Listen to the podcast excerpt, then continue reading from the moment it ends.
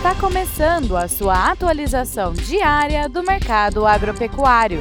Fique agora com o Agro no Instante, da Scott Consultoria.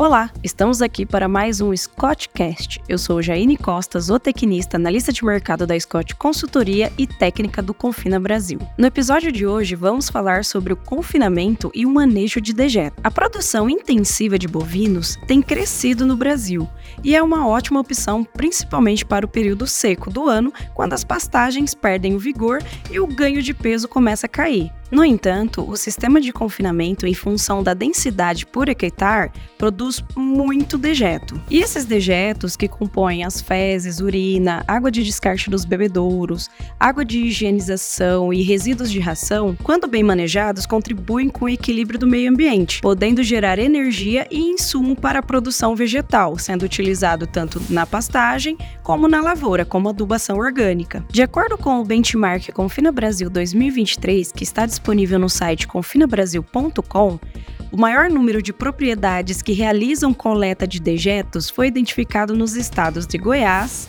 são Paulo e Mato Grosso. E a finalidade dessa coleta varia. Dentre os confinamentos que utilizam os dejetos coletados, 45% deles utilizam para distribuição nas lavouras e 47% deles na distribuição das pastagens.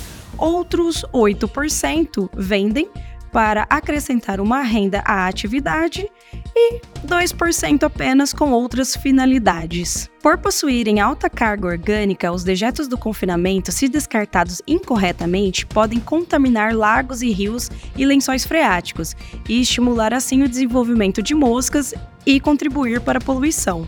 Deste modo, o manejo e a coleta dos dejetos é muito importante para a atividade pecuária intensiva. Além disso, o Plano Safra 23-24 teve linhas de crédito para produtores cujos sistemas de produção sejam ambientalmente sustentáveis. Essas modalidades só sustentam a ideia de que a sustentabilidade e a produção caminham lado a lado e convergem em uma mesma direção. Obrigada a todos os nossos ouvintes, até a próxima.